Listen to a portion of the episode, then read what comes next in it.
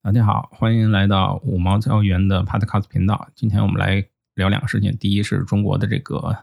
一万亿元的这个经济刺激计划啊，另外一个是这个中概股的这样一些最新消息啊。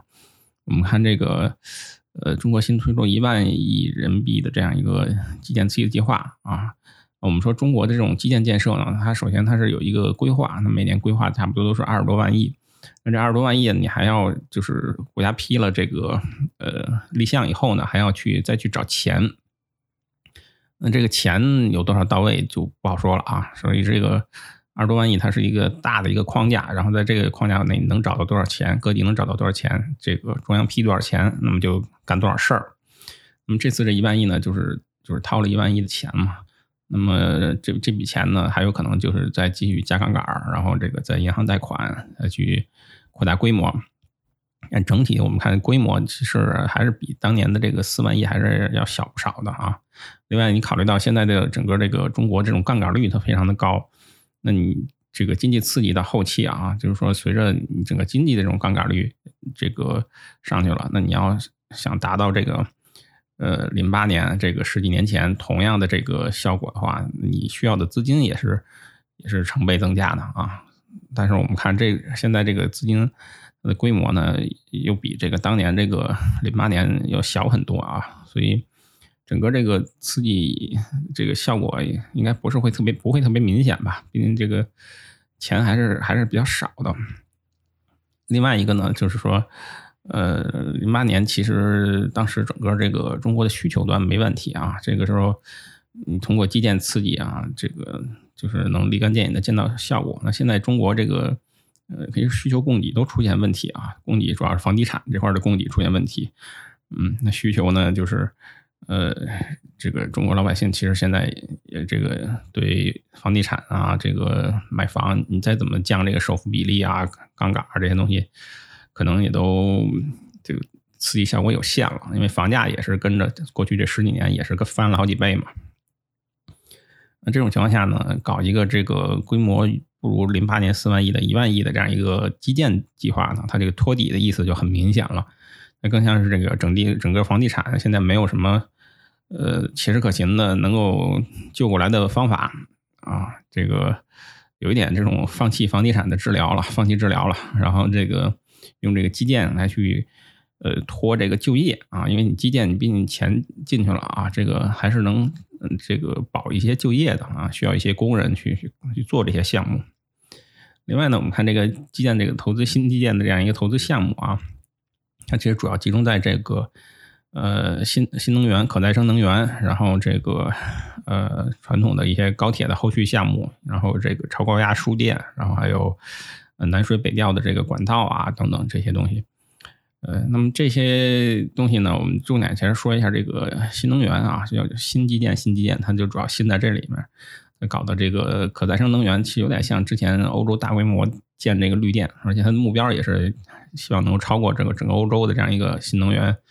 这个发电量。那么这个东西呢，那欧洲其实已经把这个新这个可再生能源这事儿就玩砸了嘛，我们看。欧美，它现在包括加拿大一些国家，它都在调整它的 碳中和，非常激进的这种碳中和目标啊。在这个全球能源价格上涨的这样一个背景下，啊，那这些国家调整这些目标呢，它其实，嗯，一方面也是短期这个呃通胀数据比较高，另外一方面呢，也是可也可能是他们意识到这个长期来看，这个搞这个碳中和就是没有什么太大的这个油水可捞吧，啊。这个东西最后你这它就碳中和以后呢，你是减碳了，但是你本国这个能源成本上去了啊。然后这个最开始呢，其实搞这些碳中和呢，它一方面是政治家他需要去宣扬这种环保的理念，在在这个老百姓那拿点选票。那另外一方面呢，他们也想通过借这个方式呢，摆脱这个。对这个 化石能源的这样一个依赖啊，也就是摆脱对中东啊这些国家的依赖啊，他希望能够实现能源的这样一个自主啊，自呃这个 能源能源供应的一个自主权。但是呢，因为搞的这个太太激进，速度太快啊，所以最后俄乌战争一打的话呢，就反而变成负效果了，就还得再回去再去重启这个煤电啊，重启核电这些东西啊。那中国现在的这个其实也搞这新能源也面临同样的问题啊，就是把这新能源搞了以后，它发电成本它是要比传统能源要高的。你这部分发电成本成本提升啊，谁来嗯谁来买单啊，对不对？你这风电发电成本那么贵啊，这部分成本就。呃，你要么是政府补贴，对吧？你就相当于额外又掏一笔钱；要么就是电力这个市场化改革，这个让这个老百姓来，这个这个工业企业来买单了。嗯，工业企业买单，最后你你你提还是还是老百姓买单嘛？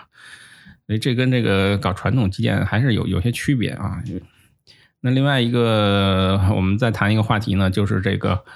呃，中国的这个中概股啊，我们看来传来最新消息啊，就中概股很有可能这个事情就尘埃落定了，就是有审计底稿的事情。呃，审计底稿呢，我们看最近一段时间呢，也是呃各种的这个呃风风雨雨吧。那之前中国这边一直说有进展，但美国那边其实它是呃正在正在就是美国那边反而他在否定这个事情。嗯，这里面呢，就是说最核心的东西呢，就是呃，有一些中国的这些企业啊，其实主要是这种平台企业，然后再加上一些呃大的国企能源企业。那中国认为把审计底稿交给美国呢，那有可能会这个涉及到危害中国的国家安全。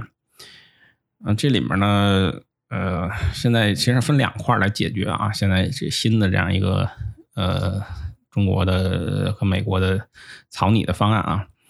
嗯嗯，这一些大的这种中石化、中石油这些企业，它就直接就退市算了，从美国就退市了。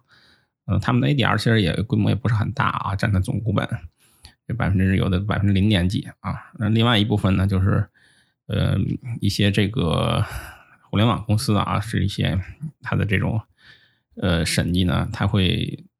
把香港作为一个中转地。也就是说，这些，呃，这些这个在美上市这个呃中国公司呢，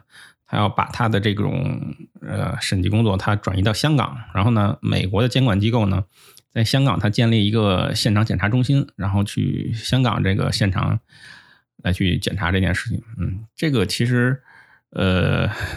其实是其实可以谈的啊，这个 PCOB 他们是可以跟他们谈的。当然，主要问题它在于这时间比较紧啊，因为美国是证券监管机构，它认定有一百六十三家这个中国企业，包括这个阿里巴巴、京东、未来啊等等这种很很大的这个中国互联网平台，他们很有可能面临这样一个退市啊。但是如果说能够说这些互联网公司能能够。呃，